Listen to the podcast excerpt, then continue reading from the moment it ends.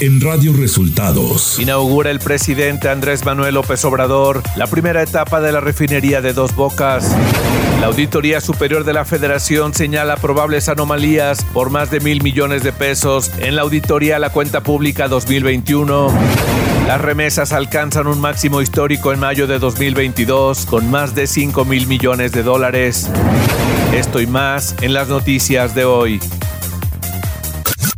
Este es un resumen de noticias de Radio Resultados. Bienvenidos al resumen de noticias de Radio Resultados. Hoy es primero de julio y ya estamos listos para informarle Valeria Torices y Luis Ángel Marín. Quédese con nosotros, aquí están las noticias. Agenda presidencial. Andrés Manuel López Obrador. El presidente Andrés Manuel López Obrador llevó a cabo este viernes la inauguración de la primera etapa de la refinería Olmeca en Dos Bocas, Tabasco. Además, celebró el cuarto año de su triunfo electoral en 2018. A la ceremonia llevada a cabo en Tabasco acudieron gobernadores de varios partidos, el gabinete presidencial, así como diputados y senadores. Reporte Coronavirus. La curva epidémica de COVID-19 en México mantiene la tendencia a la alza. Este jueves se confirmaron 24.537 casos para un total de 6.034.602, informó la Secretaría de Salud. Las pruebas de laboratorio también dieron positivo al coronavirus en 47 fallecimientos. Radio Resultados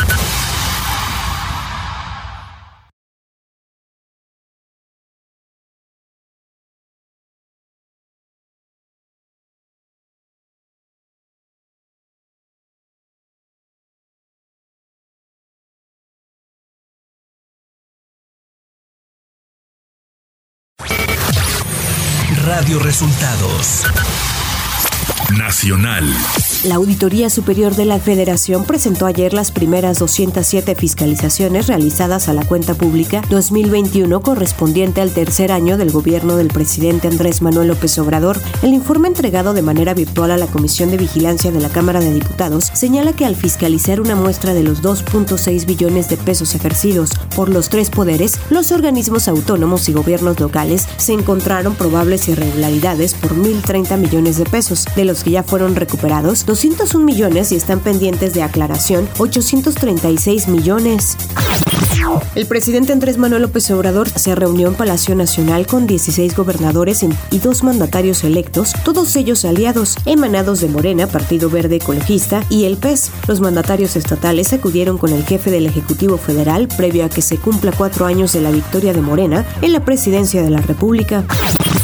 La sala especializada del Tribunal Electoral del Poder Judicial de la Federación declaró inexistentes presuntos actos anticipados de precampaña y campaña de la jefa de gobierno de la Ciudad de México, Claudia Sheinbaum, por publicaciones en redes sociales y notas periodísticas relacionadas emitido durante su participación en actos proselitistas de Morena.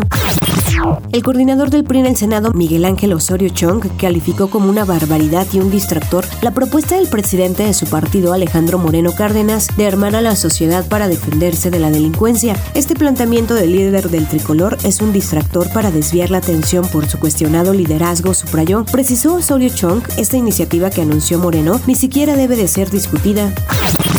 La Secretaría de Educación Pública y el Sistema Nacional para el Desarrollo Integral de la Familia aplicarán la Consulta Nacional para Niñas, Niños y Adolescentes Me Escuchas 2022. A fin de conocer sus inquietudes e intereses en la vida cotidiana, los menores deberán responder vía electrónica 15 preguntas diseñadas por niños y adolescentes de 3 a 17 años. Economía. De acuerdo con datos del Banco de México, las remesas totalizaron 5.172 millones de dólares en mayo de 2022, un nuevo registro histórico. Esta es la primera vez en la que el envío de dinero por parte de los conacionales que radican en el extranjero superan la barra de los 5 mil millones de dólares en un mes, lo que representa un crecimiento de 14.3% con respecto a mayo de 2021. Clima.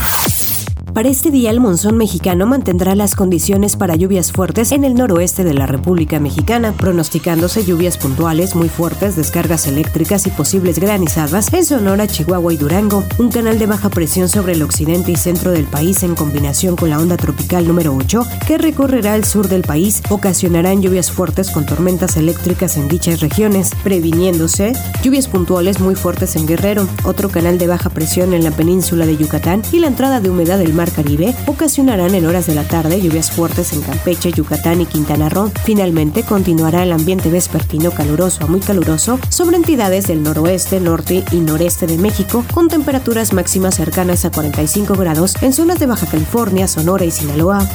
Ciudad de México. Diputados del PAN, PRI, PRD y Movimiento Ciudadano presentaron una acción de inconstitucionalidad contra la reestructuración del Instituto Electoral de la Ciudad de México ante la Suprema Corte de Justicia por supuestos vicios de procedimiento y de fondo en la reforma que aprobó el Congreso Capitalino el pasado 26 de mayo. Las bancadas de oposición expusieron la necesidad de no desintegrar cinco unidades del Instituto Electoral Capitalino, ya que podrían no defenderse los derechos de las personas con discapacidad de mujeres, de sectores que han sido marginados históricamente en nuestra sociedad y además de todo se pierde la especialización de los servidores públicos porque la reestructuración implica despedir a más de 130 personas. Información de los estados. La madrugada de este viernes fue detenido en Monterrey, Nuevo León, Lenin N., principal líder de un grupo generador de violencia con presencia en la zona poniente de la Ciudad de México. Lenin N. cuenta con dos órdenes de aprehensión. Omar García Harfush, titular de la Secretaría de Seguridad Ciudadana Capitalina, agradeció a la Fiscalía de la Ciudad de México y a la Fiscalía de Nuevo León el apoyo brindado. Información de los estados. Periodistas y trabajadores de medios de comunicación de Ciudad Victoria, Tamaulipas, se manifestaron la tarde de este jueves para reclamar justicia por el asesinato del periodista Antonio de la Cruz del diario Expreso La Razón, perpetrado el pasado 29 de junio. Los comunicadores ingresaron a la explanada del Palacio con la finalidad de entregar una carta al gobernador Francisco García Cabeza de Vaca. Antonio de la Cruz fue sepultado este viernes. La mañana de este jueves fue asesinado el director operativo de Seguridad Pública de Villa de Álvarez, Colima, Rafael Arreguín Landín, al salir de su domicilio en la colonia Los Ángeles, en el municipio de Colima. Con este hecho ya son 10 elementos de corporaciones policíacas asesinados este año en el estado, de los cuales 5 eran de la Policía Municipal de Villa de Álvarez. Después de una discusión de más de tres horas con representantes de los partidos políticos, el Consejo General del INE aprobó las designaciones de los presidentes de los institutos electorales de Baja California Sur, Estado de México, Hidalgo, Nuevo León, Querétaro, Tabasco y Veracruz. Los representantes partidistas objetaron algunos nombramientos, alegando que había relaciones personales sentimentales con algún personaje público, lo que provocó reacción de las consejeras al señalar que tales argumentos eran misóginos y machistas. Radio Resultados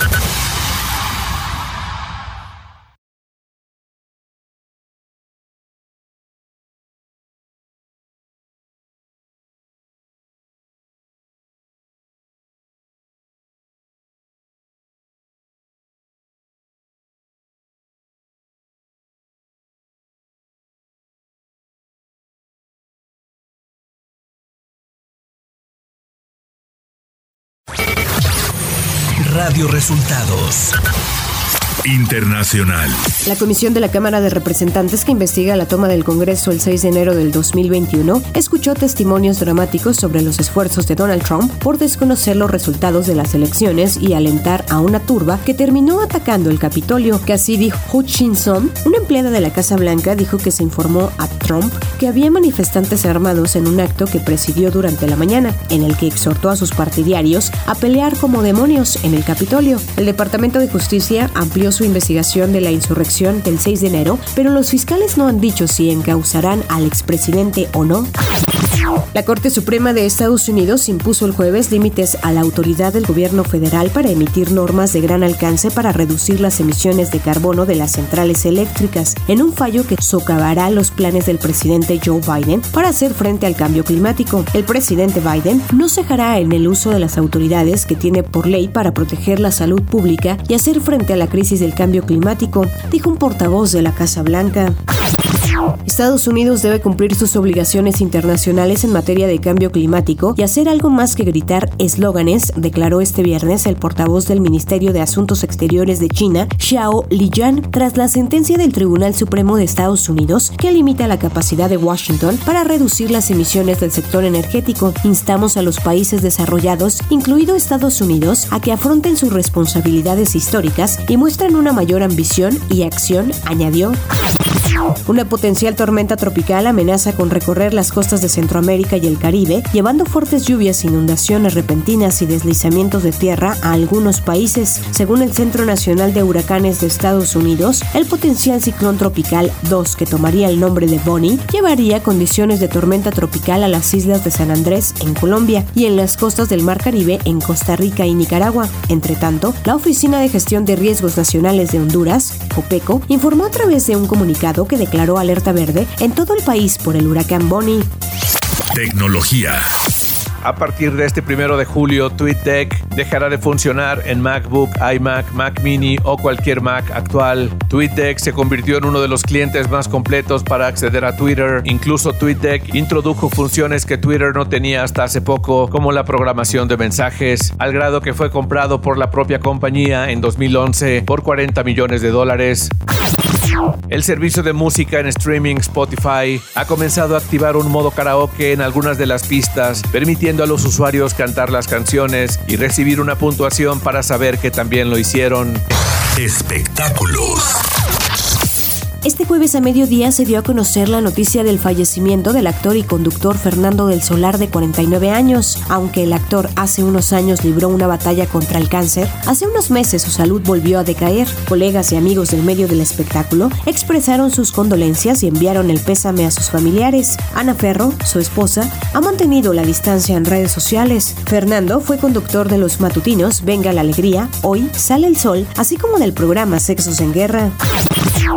Howard Stern podría interpretar a Doctor Doom en el universo de Marvel. Durante una pausa comercial de su programa de radio, su micrófono y los de su equipo se quedaron encendidos accidentalmente, permitiendo que Robin Kivers, copresentador del programa, le preguntara a Howard si planeaba trabajar este verano. Este le respondió, bueno, voy a ser Doctor Doom, pero créeme, me siento muy miserable por eso. Cuando se le preguntó si estaba entusiasmado con la idea, Howard le comentó que ya había llamado a Robert Downey Jr. para pedirle consejos sobre técnicas de actuación. Deportes. El torneo Apertura 2022 arranca la noche de este viernes con el partido entre Necaxa y Toluca en el Estadio Victoria de Aguascalientes. El Apertura 2022 será un torneo más corto, ya que finaliza la temporada regular el 2 de octubre con el duelo entre León y Tijuana en la fecha 17, mientras que la gran final será el domingo 30 de octubre. Esto para dar paso a los seleccionados que tiene la Liga MX, tanto mexicanos como de otros países, y puedan integrarse a sus equipos rumbo al Mundial de Qatar 2022. A dos días de iniciar el torneo Apertura 2022, las Chivas de Guadalajara se quedaron sin José Juan Macías, quien estaba destinado para ser el goleador del equipo. A través de un comunicado, Chivas informó que JJ Macías salió lesionado de la práctica de este jueves luego de que le fueron realizados estudios, se determinó la gravedad de la lesión, ya que sufrió rotura de ligamento cruzado de la rodilla derecha y estará nueve meses alejado de las canchas. Y hasta aquí las noticias en el resumen de Radio Resultados. Hemos informado para ustedes Valeria Torices y Luis Ángel Marín. Que tengan un excelente fin de semana.